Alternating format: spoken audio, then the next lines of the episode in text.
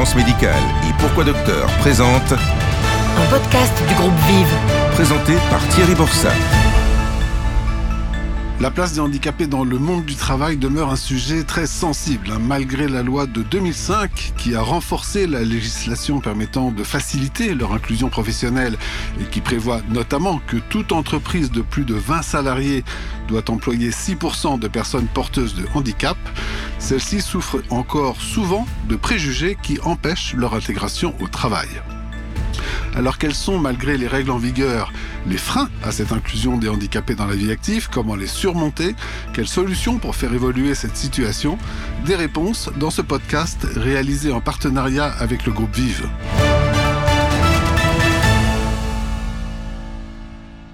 Bonjour Anne-Marie Le Messager, vous êtes directrice handicap chez Vive 3. Pouvez-vous nous expliquer pourquoi l'inclusion dans les entreprises des personnes porteuses de handicap pose toujours problème malgré les mesures incitatives de la loi de 2005 Euh, L'inclusion des, personnes en situation de handicap dans l'entreprise, elle pose encore des problèmes très certainement en grande partie compte tenu du regard social en fait que les personnes prêtent euh, aux personnes en situation de handicap qu'elles observent souvent plus selon leur statut de personne en situation de handicap plutôt que au travers de leurs compétences qu'elles pourraient mettre à profit au sein de l'entreprise.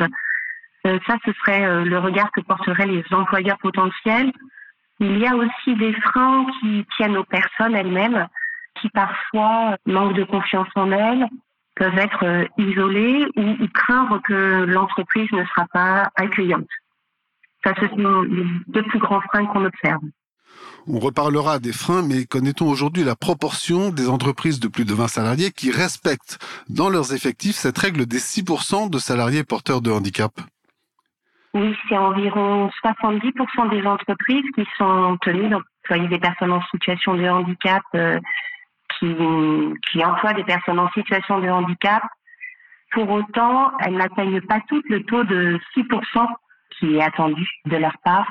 C'est seulement un petit peu moins de 30% des entreprises qui atteignent ce taux de 6%. Pour sortir de cette situation, quelles sont les règles applicables pour faciliter l'inclusion des personnes handicapées dans les entreprises?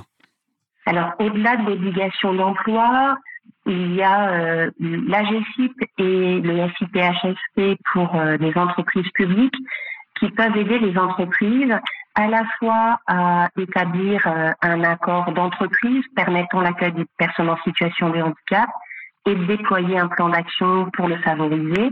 Mais ces deux organismes proposent également de mettre en place ce qu'on appelle des prestations d'appui spécifiques qui permettent euh, de faire euh, un audit en quelque sorte de l'emploi occupé et des besoins spécifiques de la personne et d'établir des préconisations, par exemple en termes d'aide technique sur le poste de travail pour que celui-ci soit adapté, ou même des préconisations en termes d'organisation euh, pour que le travail des personnes en situation de handicap soit facilité.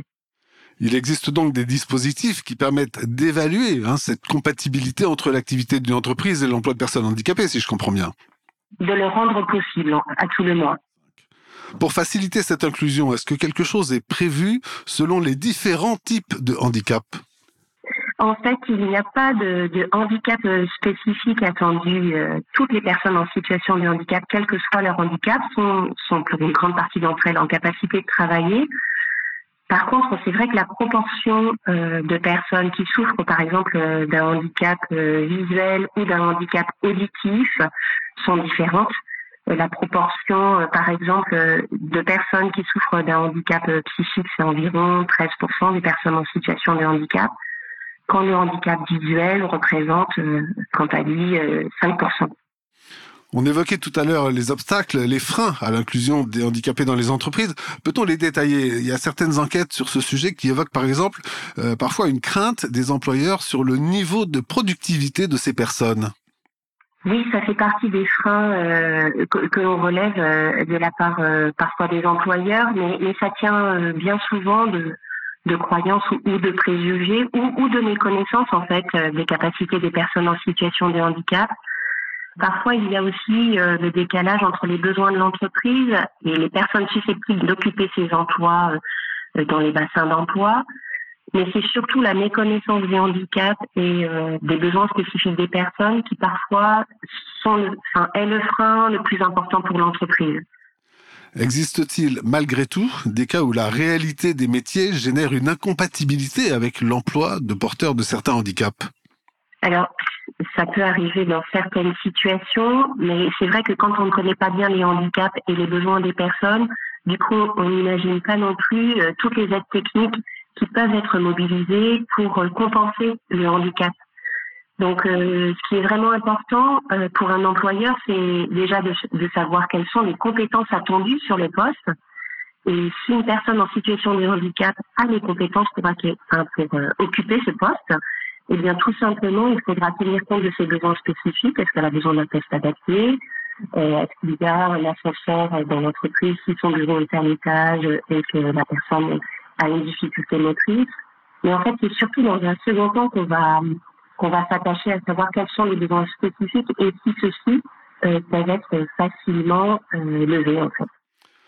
On parle aussi parfois des freins venus des personnes handicapées elles-mêmes, hein, leur crainte d'imposer, voire de révéler leur handicap lorsque celui-ci apparaît alors qu'elles sont déjà dans l'entreprise. En fait, de nombreuses entreprises emploient des personnes en situation de handicap qui ne se sont pas déclarées comme telles. Soit parce qu'elles n'ont pas fait les démarches euh, pour obtenir la reconnaissance et la qualité de travailleur handicapé et qu'elles n'ont pas ressenti le besoin, mais aussi parfois parce que euh, il peut y avoir une part de, de de leur part, mais en tout cas, elles ne souhaitent pas que le regard de leur employeur change à leur égard.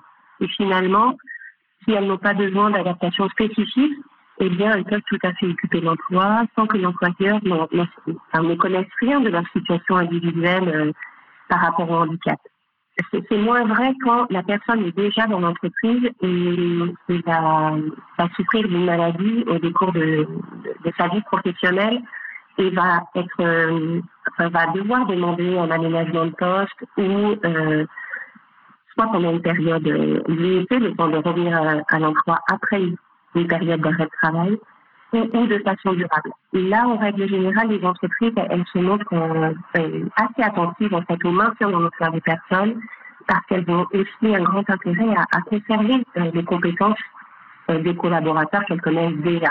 Donc elles sont souvent plus gentiles à, en tout cas plus, ouvertes peut-être à adapter les postes de travail.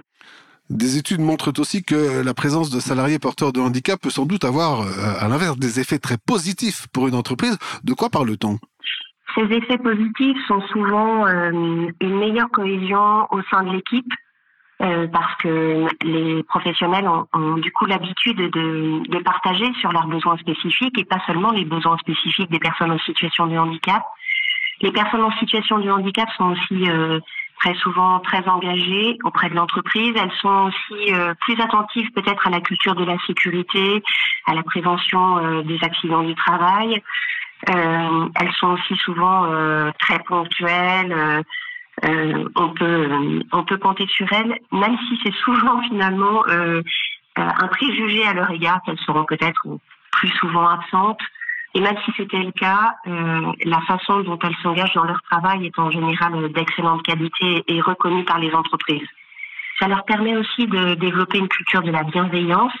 Et comme les entreprises sont aujourd'hui très attentives à la qualité de vie au travail, quand elles ont l'habitude d'inclure des personnes en situation de handicap, elles sont déjà sensibilisées en fait aux difficultés que leurs collaborateurs peuvent rencontrer dans leur vie. Et du coup, elles, elles ont une politique euh, de qualité de vie au travail qui est plus importante. Malgré tout, il faut le redire, hein, sur l'inclusion des personnes handicapées dans le monde du travail, on est un peu dans une situation de on peut mieux faire. Alors, qu'est-ce qui pourrait faire avancer les choses?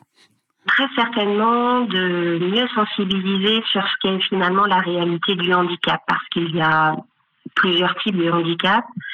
Et si euh, les, les, formes de handicap sont hétérogènes dans leur forme, elles sont souvent très homogènes dans leurs conséquences.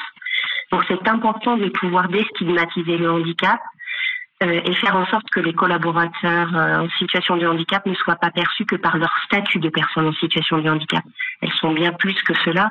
Et d'ailleurs, pour tous les autres collaborateurs, on ne les résume pas à leur statut euh, de collaborateurs mariés ou divorcés ou parents de jeunes enfants ou au contraire euh, aidant de leurs parents. Et c'est très particulier que le handicap reste encore la première forme de discrimination dans le monde, y compris dans les pays développés comme la France. Donc il y a vraiment une grande sensibilisation à faire pour déstigmatiser le handicap. Déjà, ce serait euh, un gros pas pour les aider. Ces actions de sensibilisation, qui peut les mener? Euh, Quelles sont par exemple les initiatives portées par les structures du groupe Vive? Alors au sein du groupe Vive, on, a des, services qui réalisent des prestations d'appui spécifiques pour le compte de la GFIP et du FIPHFP. On a également des dispositifs d'emploi accompagnés dans certains départements en France qui permettent de mettre à disposition de l'employeur et du salarié en situation de handicap un conseiller en insertion professionnelle ou un job coach qui va euh, aider à la fois l'entreprise et le salarié à bien s'intégrer euh, dans l'entreprise. Et à la demande des mutuelles euh, du groupe Vive, on a aussi travaillé sur des solutions qui permettent de conduire des actions de sensibilisation, par exemple auprès des professionnels, soit dans le cadre de la Semaine européenne du handicap, comme c'est le cas cette semaine, ou alors sur des actions ponctuelles mais aussi euh, on peut faire euh, des audits euh, ergonomiques, faire un certain nombre de préconisations quand les prestations d'appui spécifiques ne peuvent pas être mobilisées. On ne se substitue pas aux, actions de droit commun dont les entreprises peuvent se saisir, et quand celles-ci ne, peuvent pas intervenir, on peut, on peut également agir et aider les entreprises à mieux intégrer les personnes en situation de handicap.